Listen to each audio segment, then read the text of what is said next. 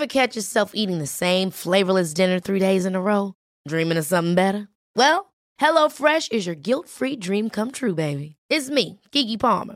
Let's wake up those taste buds with hot, juicy pecan-crusted chicken or garlic butter shrimp scampi. Mm. Hello Fresh.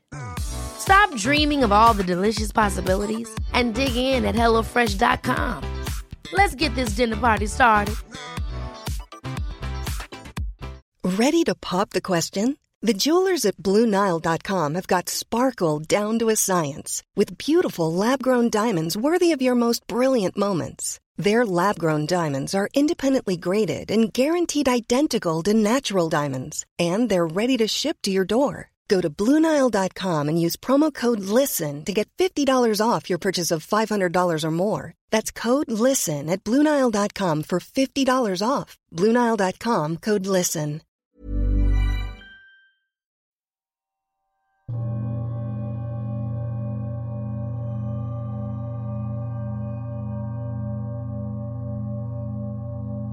Rückel und rekel dich in deinem Bett zurecht. Und fühl nochmal in dich hinein, welche Bewegungen dir gerade gut tun.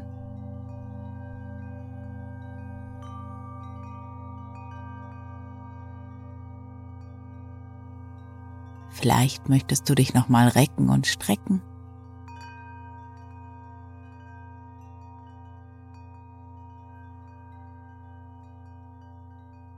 Dann atme zu deinen Bewegungen ganz tief ein und aus.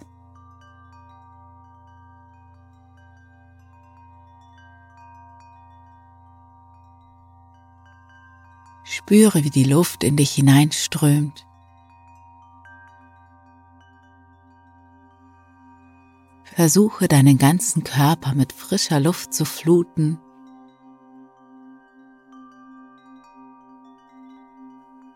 Lasse mit dem Ausatmen los. Die verbrauchte Luft, die noch vorhandene Anspannung. Lass los. Und wenn du es nicht schon getan hast, dann schließe deine Augen.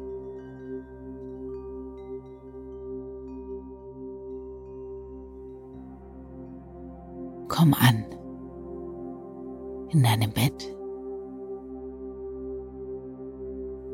Hier, heute und bei dir.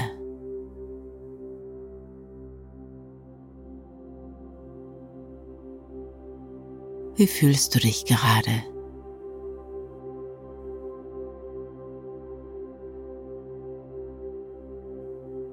Wie fühlt sich dein Körper an?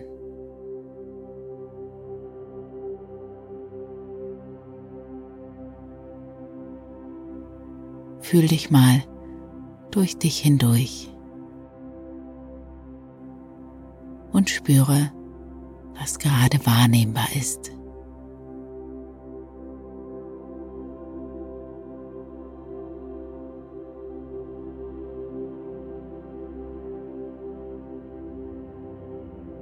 Und dann nimm wahr, wie deine Stimmung gerade ist, wie du aufgelegt bist, wie es dir mental geht.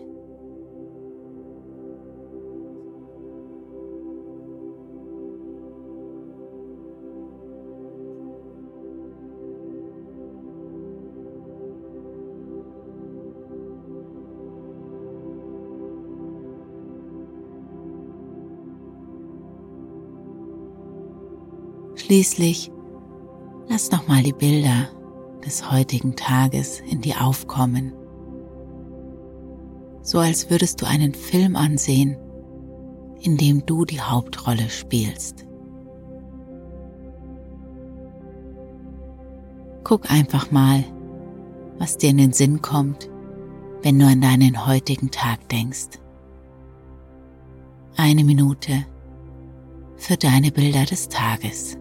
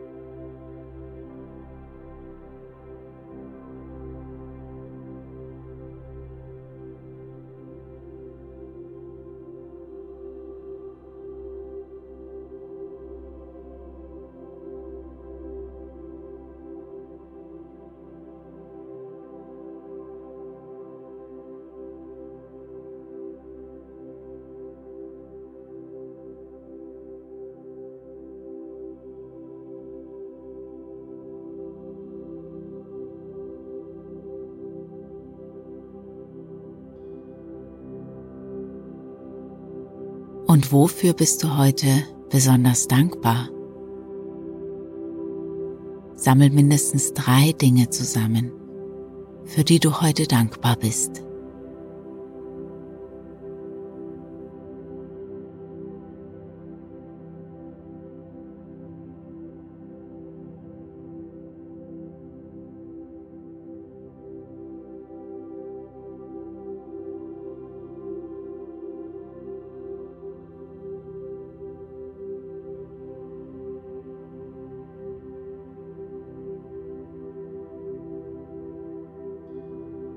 Konzentriere dich wieder auf deinen Atem.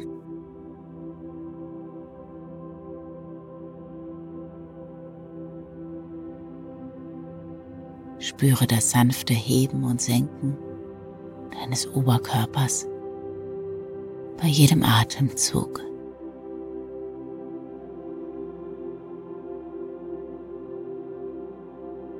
Es gibt jetzt nichts zu tun, außer zu liegen und deinem Atem zu lauschen.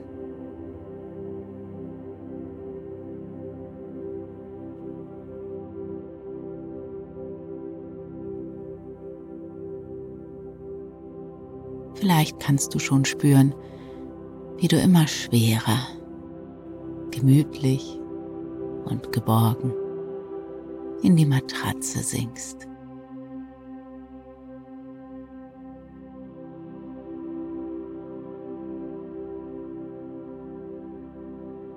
Tag ist vorbei und die Stunden der Nachtruhe haben begonnen.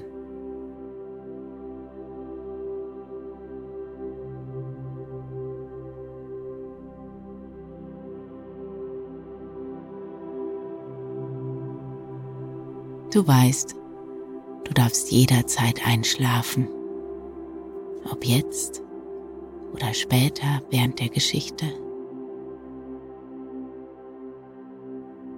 Ganz gleich.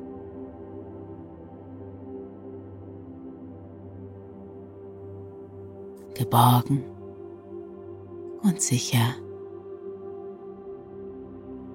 Sicher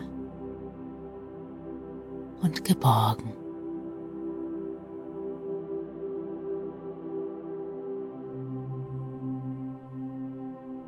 Und mit jedem Atemzug immer schwerer immer gemütlicher,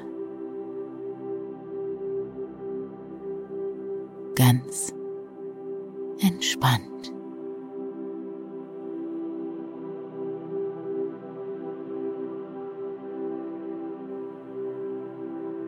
Und während du vielleicht schon langsam davon schlummerst, lese ich dir eine Geschichte vor, die sich weit, weit weg und vor langer, langer Zeit zugetragen haben soll.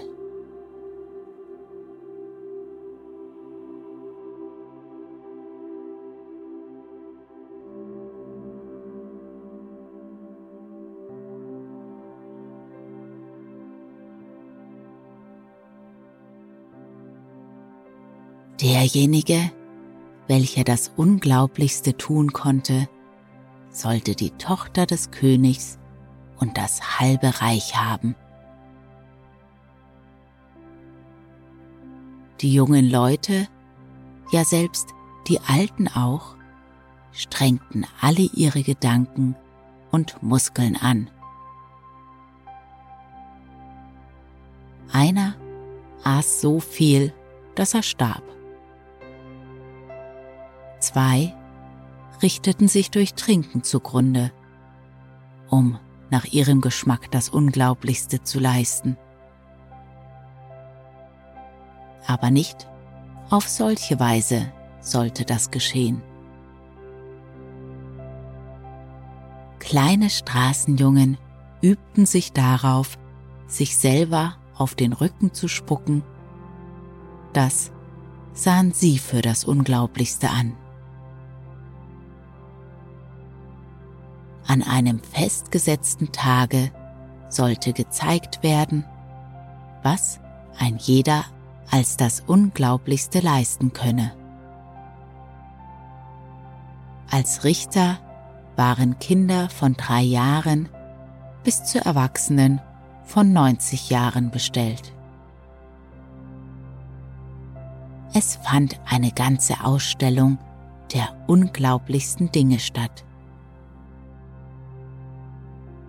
Aber alle waren bald darüber einig, dass das Unglaublichste eine große Stubenuhr in einem Futteral sei,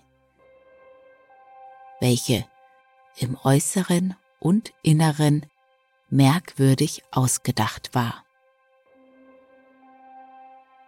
Bei jedem Stundenschlage kamen lebendige Bilder zum Vorschein, welche die Zeit anzeigten. Es waren zwölf ganze Vorstellungen mit beweglichen Figuren, mit Gesang und Rede. Das war das Unglaublichste, sagte das Volk. Es schlug ein Uhr. Und Moses stand am Berg und schrieb auf die Tafel des Gesetzes den ersten Glaubenssatz.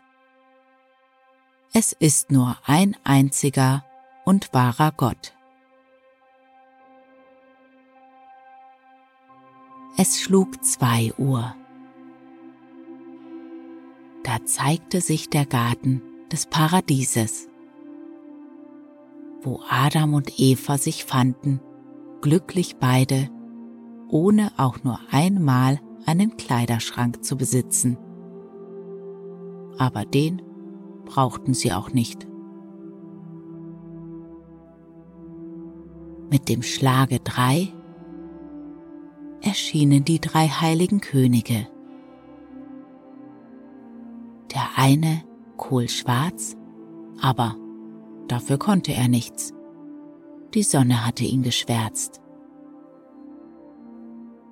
Sie kamen mit Räucherwerk und Kostbarkeiten. Mit dem Schlage vier kamen die Jahreszeiten. Der Frühling mit einem Kuckuck auf seinem grünen Buchenzweige, der Sommer mit einem Grashüpfer auf einer reifen Kornähre, der Herbst mit einem leeren Storchenneste, der Winter mit einer alten Krähe, welche Geschichten im Winkel hinter dem Ofen erzählen konnte. Alte Sagen.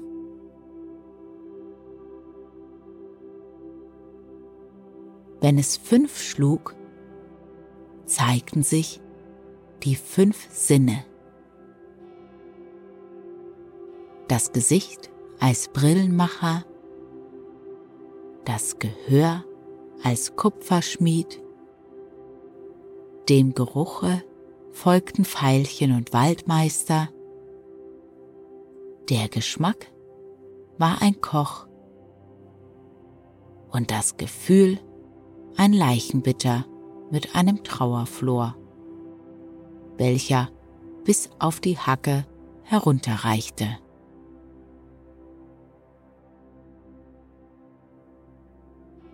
Die Uhr schlug sechs.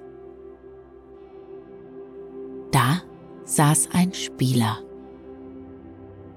Er warf den Würfel und der fiel so, dass die sechs oben stand. Dann kamen die sieben Wochentage oder die sieben Todsünden. Darüber waren sich die Leute nicht ganz einig. Sie gehörten zusammen und waren nicht leicht zu unterscheiden. Dann kam ein Chor Mönche und sang den Acht Uhr Sang.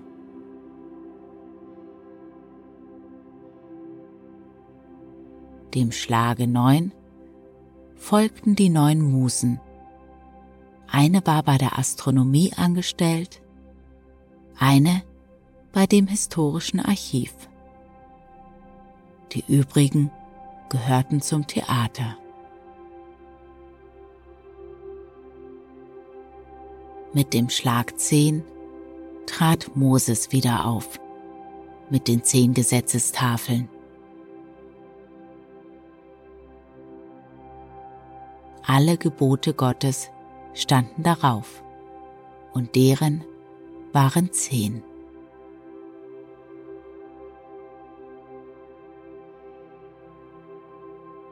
Die Uhr schlug wieder. Da hüpften und sprangen kleine Jungen und kleine Mädchen, welche ein Spiel spielten und dazu sangen Bro, Bre, Brille, die Uhr hat elf geschlagen. Und das hatte sie geschlagen. Jetzt schlug es zwölf. Und der Nachtwächter mit Mantel und Morgenstern trat vor und sang den Vers des alten Nachtwächterliedes. Es war um die Stunde der Mitternacht, da ward der Erlöser geboren. Und während er sang, wuchsen Rosen, und die wurden Engelsköpfe, welche von regenbogenfarbigen Flügeln getragen wurden. Das war lieblich zu hören, schön zu sehen. Das Ganze war ein unvergleichliches Kunstwerk, das Unglaublichste, sagten alle Menschen.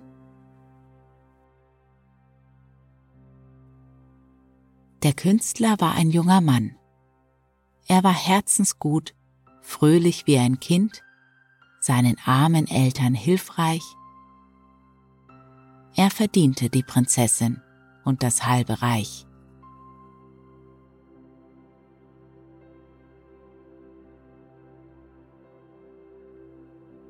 Der Tag der Entscheidung war gekommen.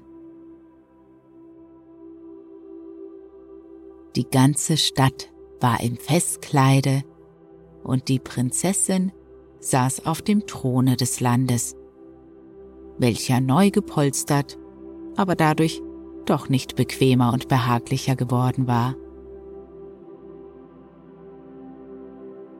Die Richter ringsumher blickten pfiffig auf den mutmaßlichen Sieger, welcher froh und freudig dastand. hatte er doch das Unglaublichste geleistet. Nein, das will ich jetzt tun, rief in eben diesem Augenblick ein langer, starkknochiger, kräftiger Mann. Ich bin der Mann für das Unglaublichste. Und damit schwang er eine große Axt gegen das Kunstwerk. Krick, krack, krick. Da lag das Ganze. Räder und Federn flogen ringsumher, alles war zertrümmert. Das konnte ich tun, sagte der Mann.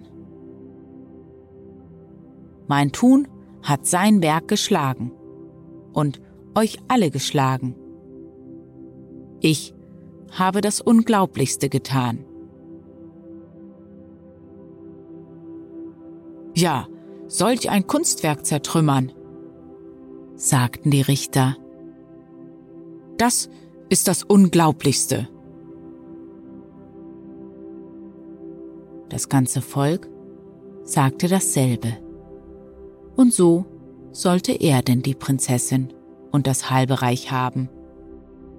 Denn ein Wort ist ein Wort, wenn es auch das Unglaublichste ist.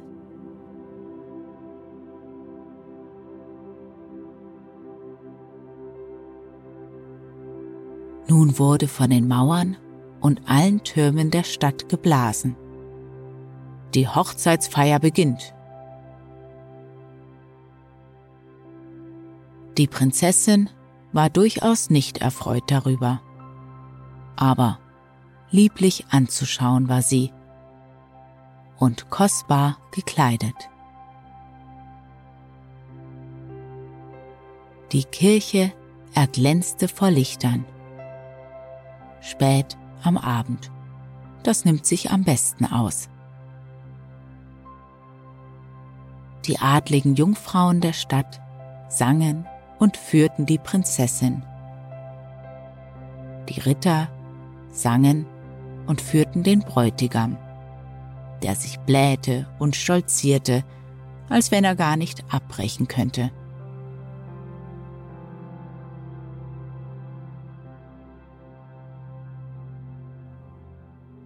Jetzt verstummte der Gesang. Es war so stille, dass man hätte eine Nadel zur Erde fallen hören können. Aber plötzlich flog mit Lärm und Krachen die große Kirchentür auf. Und bum, bum.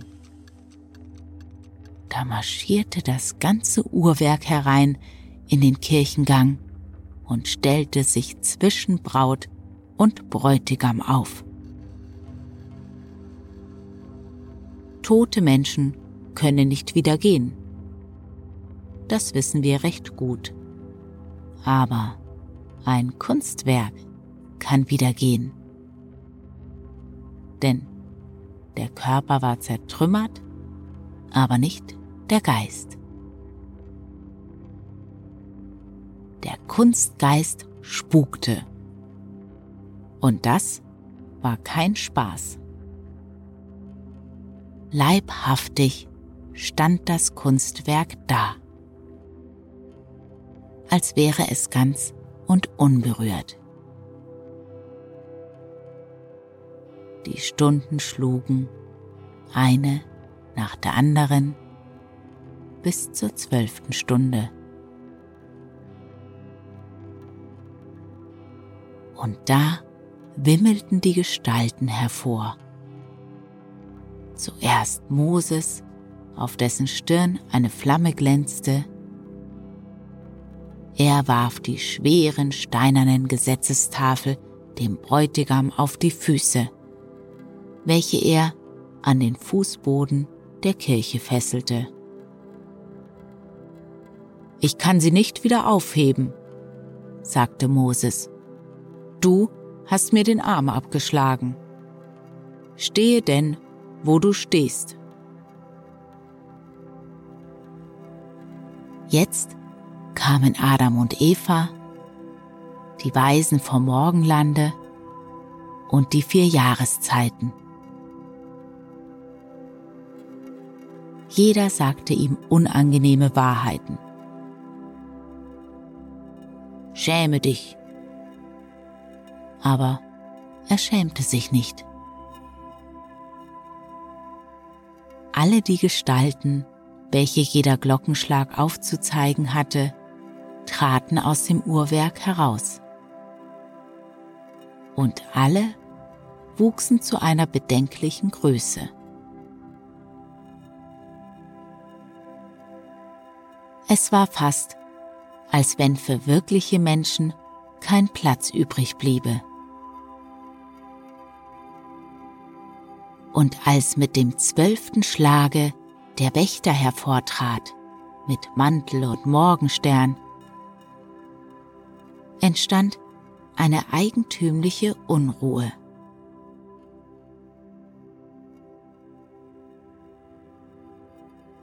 Liege da, sagte er. Wir sind gerecht und unser Meister mit uns. Wir verschwinden und das Kunstwerk verschwand. Aber die Lichter rings in der Kirche wurden zu großen Lichtblumen und die vergoldeten Sterne dort unter der Wölbung sandten lange Strahlen herab.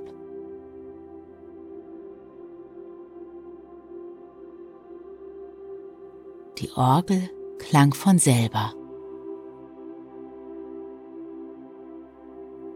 Alle Menschen sagten, das sei das Unglaublichste, was sie je erlebt hätten.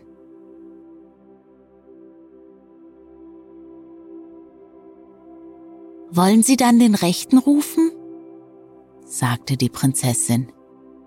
Er, der das Kunstwerk gemacht hat, soll mein Ehegatte sein.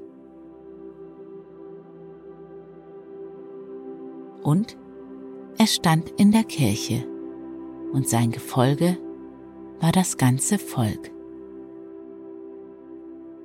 Alle freuten sich, alle segneten ihn. Nicht ein Neider war da.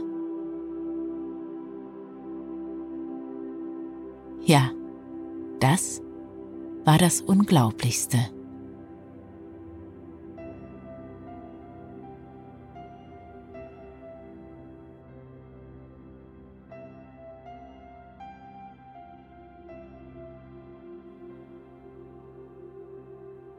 Und ich bin sicher, wenn sie nicht gestorben sind, so leben sie auch heute noch.